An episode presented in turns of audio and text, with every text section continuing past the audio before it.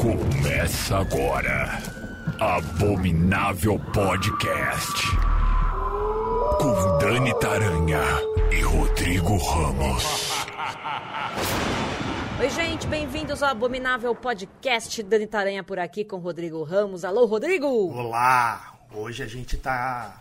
É um programa bem família, né? Casos de família do, do, do horror. O tema é família Cronenberg, é pai, é filho, é filha. É Espírito Santo, amém. Mas antes eu quero lembrar você que a gente tem um Apoia-se para você participar. Caso você queira, caso você goste da gente, caso você ache a gente legalzinho, tá? É apoia.se barra abominável podcast. A partir de nove reais você pode contribuir, várias recompensas bacanas, grupo de Telegram, jogo de tarô, tem sala no Escape Time, tem gibi, tem um monte de coisa legal. Então vai lá no apoia.se barra abominável podcast, dá esse, essa forcinha aí pra nós. Bom, David Cronenberg é ator, é roteirista, é diretor e é um cara completamente maluco que faz um monte de filme maluco desde os anos 60, né, Rodrigo? Ele é um cara que sempre quando tem lá direção David Cronenberg, você faz, ih, lá vem. Lá vem, você pode, pode assistir tranquilo, você vai ter uma experiência, no mínimo, curiosa. Para nossa alegria, como diz o meme, ele produziu dois filhos que também estão seguindo este caminho da bizarrice, esse caminho do terror. A gente quer começar pela filha do David Cronenberg, que é uma fotógrafa, uma artista visual maravilhosa e que agora vai lançar então seu longa. Estou falando da Caitlin Cronenberg, que promete agora para 2023 um filme chamado Human. E promete contar a história de, de um mundo onde 20% da população desapareceu após um colapso climático. E aí uma família se reúne para jantar e o pai revela que se inscreveu num programa de eutanásia liderado pelo governo. Só que aí as coisas não saem como planejado. Eu achei a sinopse fantástica e eu acho que vindo de quem vem, desse DNA, podemos esperar muita coisa sobre esse filme, não, Rô? Sim, e eu acho curioso. Eu até comentei desse filme lá na, nas expectativas, né, no, no, episódio lá do começo do ano. É, eu acho curioso que ela começou a carreira, a carreira de cineasta dela ali em 2021 com um curta, A Morte de David Cronenberg. É um filme de um minuto, é, onde ela filma o pai dela ali, né? E quando isso começou a sair por aí, assim, começou a pipocar no Instagram na época da pandemia, a galera ficou empolvorosa, porque a galera levou ao pé da letra o negócio. E olha só como esse tema anda muito em voga ali. Em 2022, na quarta temporada da série Slasher, o David Cronenberg ele interpreta um patriarca de uma família ali que leva todo mundo para uma ilha para revelar que ele vai praticar a eutanásia. Ele está com um câncer terminal e não está afim de fazer o tratamento. Então ele vai ali no, passar né, por uma eutanásia assistida. Enquanto isso, a família vai ter que brigar pela herança ali, né? O último que ficar fica com a grana. E aí começa um monte de, de assassinatos e tal. É uma, uma, temporada bem legal. Então isso tem sido uma pauta constante ali na família Cronenberg. Não sei se eu devo me preocupar. Mas talvez seja porque o David Cronenberg já é um senhor de idade. E eu acho que deve ser uma forma dele mesmo lidar com a situação de que todos nós vamos morrer um dia, né? E quanto mais velho você fica, mais perto disso você fica também, né? Saindo de Caitlin Cronenberg, que estamos ansiosos para assistir, vamos pro filho do, de David Cronenberg, que é o Brandon, que tem três filmes lançados. O Antiviral, é um filme de 2012, que mostra um rapaz numa clínica que vende injeções de vírus colhidos em celebridades que estão doentes, evidentemente para poder vender para os seus admiradores, para gente fanática, maluca, louca. E aí, o cara que trabalha nessa clínica, ele acaba se infectando com, com, com um vírus que matou uma super estrela da, né, da geração ali. E aí ele tem que desvendar o, o mistério para poder sobreviver. Ele não está afim de morrer fala muito sobre identidade, sobre o que é a, sobre personalidade, né? Eu acho bem legal que, principalmente nesse filme, assim, você consegue ver muito do, do pai dele, principalmente essa questão do vírus e, e da pessoa se auto-infectar, assim, tem muita coisa desse culto à celebridade que veio antes, né? Ali, eu acho que hoje em dia a gente vive isso muito no talo ali e ele estava ali em 2012, né? Comentando algumas já ali dando uma, umas pistas, né? Do que já estava rolando e que só ia piorar. Assim. Gosto muito desse filme. E aí, em 2020, ele lançou um filme que, inclusive, está no, no, no, nosso podcast aqui no programa de Finais Mão na Teta aqueles finais perturbadores do cinema. Este filme de Brandon Cronenberg está lá, chama Possessor. É um filme de 2020 que eu acho fantástico. Eu acho muito bom. Mostra um agente que trabalha para uma organização secreta que usa tecnologia de implantes cerebrais para poder habitar o corpo de outras pessoas. E aí essa, digamos, possessão leva essas pessoas a cometer assassinatos para clientes que pagam muito bem. Então, é uma forma de você cometer assassinato sem se envolver. Acho que quanto mais a gente mexe com essas coisas, mais frio você vai ficando e às vezes você vai até no, no caso do filme, né? Você vai ficando cada vez mais apático, você vai ficando cada vez mais acostumado e se bobear até gostando, né? Que é um tema que ele, que ele desenvolve no próximo filme dele também, né? Com muito mais intensidade. E eu acho também outra uma coisa bem interessante como ele é, ele vai escalando esse dá para você fazer um estudo de sobre identidade ali a partir do, do cinema dele conforme ele vai vai abrindo isso né do lance do vírus ali que você quer, eu quero ter a mesma doença que alguém que eu gosto teve. E aí nisso ele vai para uma coisa é, como você descarta identidades para cometer crimes e isso você está invertendo a situação, né? Porque um crime, na verdade, você está descartando uma identidade ali, né? Que, que, até se popularizou muito uns tempos atrás aí com a galera um pouco perturbada, né? Falando do cancelar o CPF. Não é mais nada do que você encerrar uma existência, encerrar uma identidade ali. E como ele inverte isso jogando o assassino, né? A identidade dele, ele está descartando a própria aos poucos, assim, é muito louco isso. E aí a gente vai para um filme que saiu este ano, 2023, que para mim, até a gravação deste podcast, é o melhor filme deste ano. Tudo bem que a gente está em março. Três meses é muito pouco tempo para dizer alguma coisa de 2023. Mas, até a gravação deste podcast, Infinity Pool, para mim, é o filme de 2023. Você tem Alexander Skarsgård dando um show, um show, um show. Ele tá absurdo, ele tá entregue, ele tá nu, literalmente falando. Você tem Mia Gotti, que aí eu fiquei tô um pouco preocupada com Miyagote, vou falar daqui a pouco sobre isso, mas você tem Miyagote maravilhosa como sempre, numa história onde casais que estão hospedados num resort, numa ilha, é, eles estão lá de férias, mas aí cada um tem meio que, você vê que o casal principal, né, o Alexander Skarsgård com a esposa dele, não tá lá muito bem aquele casal, né? O casal tá meio estranho. E aí você vai entendendo que a dinâmica deles ali é, é meio meio tóxica. Mas aí eles conhecem um outro casal, que é o casal da que é a Mia Gotti com o marido dela. E aí eles dão, dão uma relaxada, resolvem aproveitar aí o resort e o que tem fora do resort, que é uma uma cidade ali bem violenta e é um país fictício, né? Que não dá para saber onde que ele fica ali. Ele parece meio é, ali seria a Ásia, mas aí quando ele mostra as pessoas, elas têm uma, uma pegada meio Europa ali. E dentro do resort é tudo lindo e maravilhoso, fora do resort é terra de ninguém. E aí acaba acontecendo um acidente, e aí eles vão ter que lidar com a polícia local, que é bem maluca, e aí acontece um negócio que eu não vou nem falar, porque não estraga a magia do filme, porque eu não sabia disso quando eu assisti. Eu falei, caraca, então é isso, o filme é sobre isso, então. Não vou estragar a surpresa de vocês, mas é um filme que eu falei, rapaz, olha o Brandon Cronenberg aqui, com esse lance de identidade que você falou, Rodrigo. Muito forte. Tem uma, é, esse filme tem, tem uma, uns debates muito interessantes. É um show de, de, de interpretações, um show de criatividade ali, uma maluquice atrás da outra, e você vai vendo uma identidade que era Eu acho que dá para fazer, eu não, não manjo nada né, de, de, de, psicologia, sei lá.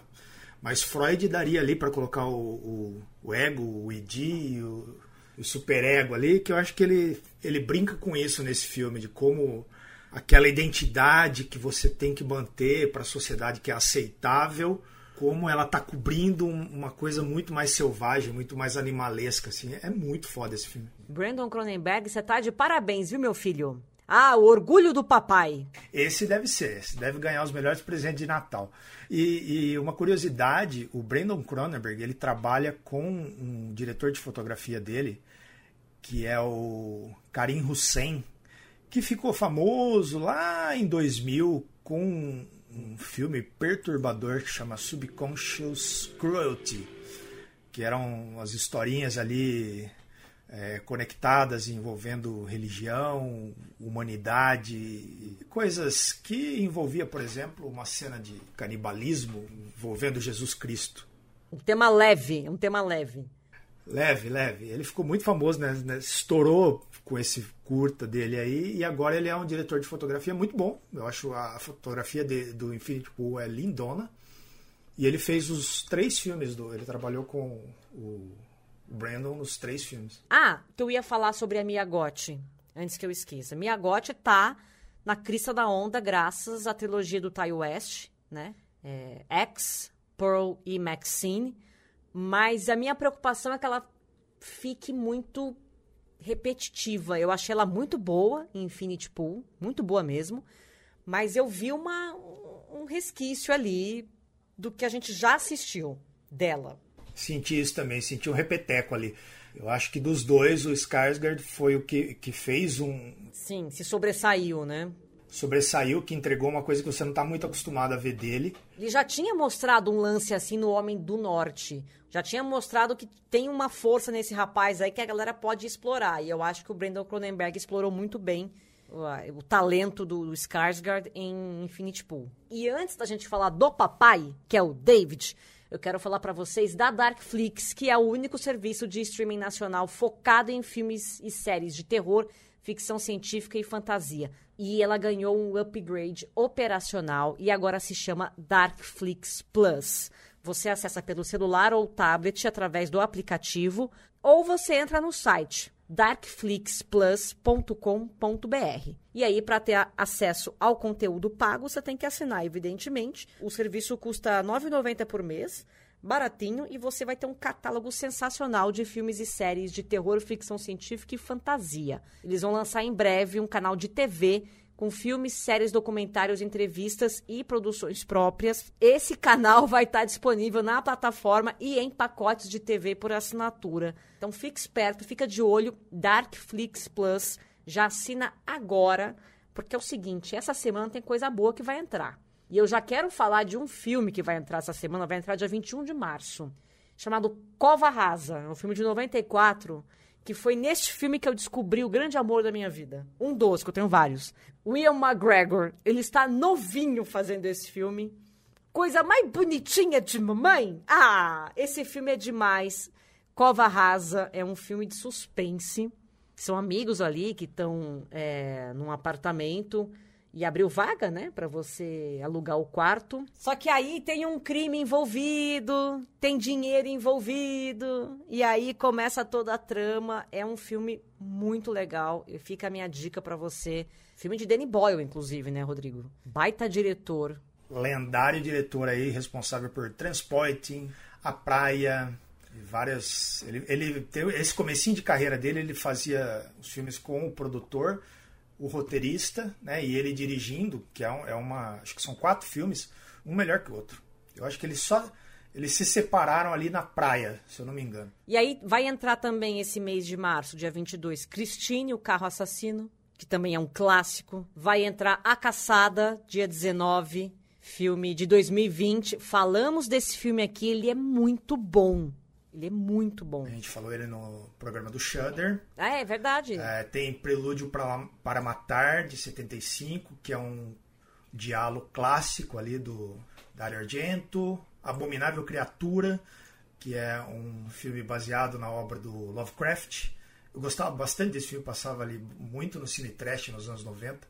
Eu gostava com a lindíssima Julie Strain. Então vai lá acessar darkflixplus.com.br. Dado o recado, vamos falar de Popeye. David Cronenberg. Ele, que tem uma carreira extensa de filmes maravilhosos. Acredito eu que todo mundo tem uma listinha de preferidos do David Cronenberg. Posso dar alguns destaques aqui, Rô? Manda bala. É, é, é até difícil. É difícil falar. Posso dar alguns destaques? Todos. É, e aí a gente fica quatro horas e meia falando do David Cronenberg. Bom, eu quero começar num filme que não é dele, o roteiro não é dele, é do Stephen King, a direção é dele. É um filme de 1983 chamado Na Hora da Zona Morta, que tem no elenco Christopher Walken, só isso. Já, já tá bom já. Stephen King, David Cronenberg, Christopher Walken. Você precisa de mais alguma coisa para ver esse filme? Não, acho que você não precisa. Ele é um espetáculo o Christopher Walken é um professor de literatura que estava prestes a se casar. Aí ele sofreu um acidente de carro e ficou cinco anos em coma.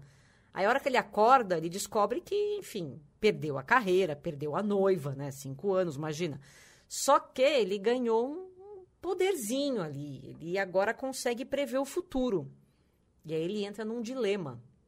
Você vai interferir ou você vai sofrer sozinho, né? Sabendo das tragédias que estão para acontecer, o que, que você faria no lugar dele? É bem interessante. Outro filme que eu gosto muito do Cronenberg, eu tô falando da Mosca. Para mim, é o melhor filme do Cronenberg até hoje. E curiosamente é um remake, pois é. É um filme de 86, mostra um cientista que completa seu dispositivo de teletransporte e decide testar o experimento, né? A eficácia do experimento, e vai testar em quem? Nele mesmo. Sem que ele perceba, uma mosca tá ali no, entrou no aparelho ali durante o processo. E o que era para ser um teletransporte vira uma fusão, né? E aí o cara ele acaba se fundindo com o inseto. Esse filme eu acho um espetáculo.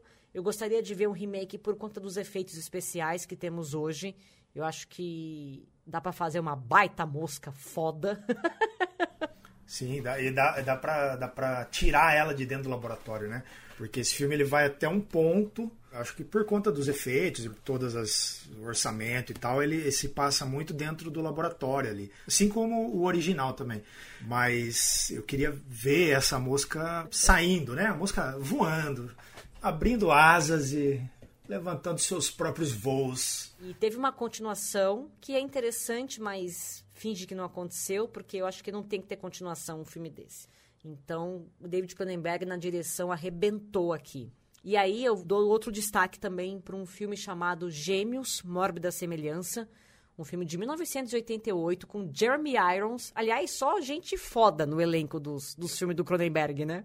E aí mostra é, dois caras gêmeos que têm uma clínica especializada em fertilidade feminina. E aí uma mulher vai até eles descobre que tem uma anomalia no útero ali e tal. Só que a mulher também é muito das loucas. Os gêmeos começam a se relacionar com ela, um deles se apaixona, ela começa a incentivar ele a usar droga, aí vira o famoso rebosteio. E uma curiosidade é que a Amazon vai fazer uma minissérie baseada nesse filme. Estreia dia 21 de abril. No lugar de Jeremy Irons, entra Rachel Wise, e aí eu fecho aqui os meus, é, os meus destaques para o David Cronenberg, é, falando do último filme que ele fez, o filme que saiu ano passado, em 2022, Crimes of the Future, Viggo Mortensen, Kristen Stewart, a Leia Seydoux também. É um filme que eu confesso que quando ele terminou eu falei, oi? você vai acabar assim, Cronenberg, esse filme? Você tem certeza que você vai acabar esse filme desse jeito? mas mostra um futuro distópico num ambiente totalmente sintético, onde um artista usa as alterações do próprio corpo dele de forma pública. Ele consegue é, ele consegue ter órgãos extras. O corpo dele vai produzindo órgãos a mais. E aí ele transforma essa remoção dos órgãos dele num espetáculo visual, numa coisa meio teatro, né? Tipo, você paga para assistir o cara fazendo isso. E aí uma investigadora começa então a rastrear né, os, as peças, os, as, as ações desse artista, porque ela quer mostrar para o mundo as consequências desse tipo de, de, de experimento. E esse é um projeto que ele tem há muito tempo, inclusive é um remake da própria obra dele, né? um curta dele de 1970. Então ele, ele expandiu nesse projeto que ele já estava trabalhando desde a época ali, eu acho, e fez um mais um filmaço, até então o mais recente dele, que é de 2022.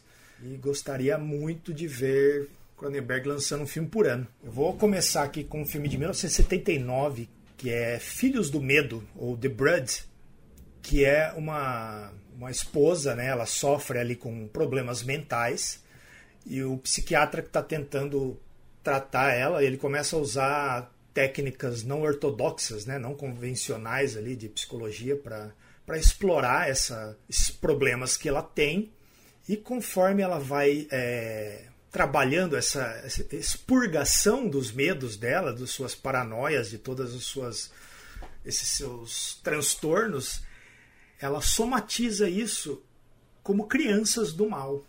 É, cada, cada coisa que ela consegue externar surge um, uma criancinha monstrinho ali, né? E aí ela vai formando praticamente um, um exército de crianças.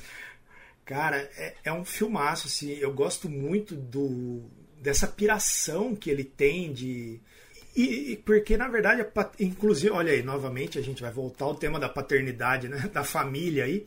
O que o, os pais fazem é justamente transformar suas frustrações todas né? Na, em crianças. Né? Eu gosto do, do, do Cronenberg porque ele não deixa a discussão na verbalização apenas. Ele traz para o concreto. Ele mostra o corpo, ele mostra as discussões, elas são tratadas de forma física. Seja você produzindo crianças nesse caso, né? Ou você que, tirando pedaços do corpo, colocando pedaços no corpo, enfim. É, eu gosto muito da, da arte dele. E aí a gente entra na minha segunda indicação, que é um filme de 1986 chamado Videodrome, que é um dos meus preferidos do Cronenberg, que mostra um diretor de uma pequena TV a cabo dos Estados Unidos que usa o satélite pirata para transmitir, né, para retransmitir filmes e programas de outros países sem pagar direitos autorais. E a coisa começa a ficar bem maluca quando ele retransmite um programa aparentemente produzido na Malásia chamado Videodrome que passa filmes snuffs. E, ele começa a ficar obcecado com esse programa porque ele acredita que ali está o futuro da televisão. Né? Ele, as pessoas querem ver aquilo, as pessoas estão obcecadas por aquilo, né? elas gostam de consumir aquele tipo de material. E aí ele vai tentando investigar, ele esse programa gera uma polêmica, né? ele vai na, no rádio, lá onde a namorada dele trabalha, defender esse programa e conforme ele vai investigando, ele vai entrando nesse submundo e descobre que esse programa faz parte de um projeto de dominação da mente né, através da TV, que nada mais é do que a própria televisão. Né? Aqui o Cronenberg usa é, a ficção para falar de como a TV é, acabou se tornando isso que ela é hoje. Né? A gente vê aí esses programas Munducão, tipo da Atena, esses é, realities que exploram o sofrimento alheio, tipo que os mortais, os acumuladores, né, entre tantos outros programas policiais e de violência que tem por aí, esses de fofoca que esmiuçam a vida alheia até de maneira insensível e tal. Cara, é um filmaço, ele tem. Ele é bem maluco, assim, talvez acabe é, gerando uma desconfiança aí de algum um espectador desavisado, assim, mas se você encarar a doideira e depois parar para pensar no que você assistiu ali, você vai ver que é bem é bem atual. É um filme lá de 86 que nunca perdeu a sua relevância. E aí, para você ver como Cronenberg é tão foda, ele é tão foda, que em 1991 ele adaptou para o cinema um livro considerado inadaptável, que é o Mistérios e Paixões, é, o original chama Naked Lunch, que é um livro meio autobiográfico ali do escritor William S. Burroughs, que é ali da geração Beat, que é uma maluquice, né? Todo mundo considerava esse livro inadaptável, mas Cronenberg foi lá e fez. Então você vai ver o Bill Lee, que é interpretado pelo Peter Weller, em Nova York de 1953. Ele é um exterminador de insetos que ele é um escritor, na verdade, que nas horas vagas extermina insetos para pagar as contas, né? Porque ele tá é um fudido, né? Perdeu perdeu tudo, né? Tem que é, sustentar a arte dele com um trabalho supostamente mundano ali. É, é uma maneira bem interessante que o que o Burroughs faz essa uh, esse paralelo ali e tá tendo uma falta de, de inseticida e tal. E ele descobre que a esposa dele está viciada numa substância que é um inseticida. E quando ele experimenta isso, ele passa a viajar, né? Umas, as coisas vão ficando cada vez mais malucas. É até difícil de explicar esse filme porque ele é bem, ele é bem complicado assim, mas é interessante. Porque quando você termina o filme, você consegue eh, começar a criar suas suas teorias e tentar amarrar algumas coisas que você acabou de ver ali. Mas tem. É, esse inseticida é produzido por estímulo sexual de alienígenas. Você tem uma máquina de escrever em forma de besouro que fala através do ânus. É uma doideira. Cronenberg, assim, no talo. Tem um visual bem legal, tem uns alienígenas, uma, umas, umas coisas bem bonitas, assim, a produção é bem, bem interessante visualmente. É um filme complicado, mas se você sentar para assistir pensando, né, abra, abra sua mente, né, como se já tivesse experimentado o inseticida ali que, que faz você viajar e só absorve. Depois, quando terminar, você vai fazer suas próprias conexões e vai ler da sua própria forma, o que é bem interessante. Eu gosto muito desse dessas maluquices que ele cria e que vão ressoar em cada um de uma forma muito particular. E vou fechar aqui com, com o último, que é um filme maravilhoso, que também tem a ver com essa questão do corpo, de vícios, de, de obsessões, que é Crash Estranhos Prazeres. É incrível. É um filme de 1996 que também é baseado num romance do J.D. Ballard, que segue um produtor de cinema, né, vivido pelo James Spader, que acaba se envolvendo num submundo ali de pessoas que se excitam sexualmente em acidentes de carro, por acidentes de carro, né? Eles, eles têm um grupo que é, é um elenco muito foda aqui também, que é o James Spader, a Deborah Unger, o Elias Cotes, Holly Hunter e a Rosanna Arquette. Eles fazem, é, eles participam de, de reencenações de acidentes famosos, né? Tem o acidente do James Dean, é, eles estão lá, o casal, eles batem o carro para poder se, se, estimularem, digamos assim. É muito doido. Tem um cara que é viciado em, em, cicatriz de acidente, né? Tem a mulher lá que tem a perna toda, toda cheia de pino ali. Ele fica doido quando ele começa. Ele lambe a cicatriz. Muito fora, fora de si, assim. E é um, um filmaço. O cinema cronenbergiano, para mim, é um dos melhores. Ele tem uma produção. Esse já é dos anos 90, né? Então, então é uma produção mais bonita, assim. É o ponto de, de, de virada, né? Ele tem o body horror, mas ele já está indo para uma questão mais comportamental, mais filosófica, menos gráfica, assim. Eu acho que é um filme que tem o, o melhor dos dois Cronenberg, sabe? né? Porque ele fez o Método Perigoso, História de Violência, Senhores do Crime, que são filmes que, que não falam tanto dessa coisa que ele falava mais nos anos 80 ali com a mosca, com o Idiodrome e tal. E aqui ele tá naquela na passagem ali, é, é a ponte entre esses dois esses dois estilos do Cronenberg. Esse programa especial Família Cronenberg, essa família que a gente gosta tanto e que a gente percebe que está muito bem e vai continuar muito bem representada assim que o papai David nos deixar neste planeta. Teremos Brandon e Caitlin assumindo o legado brilhantemente, como vimos até agora. E a gente quer que continue assim por muitos e muitos tempos. Divirtam-se com essa família maravilhosa. Mas é isso, meu povo. Semana que vem tem mais Abominável Podcast. Um beijo para vocês. Beijo, Rodrigo. Beijo. Abominável Podcast.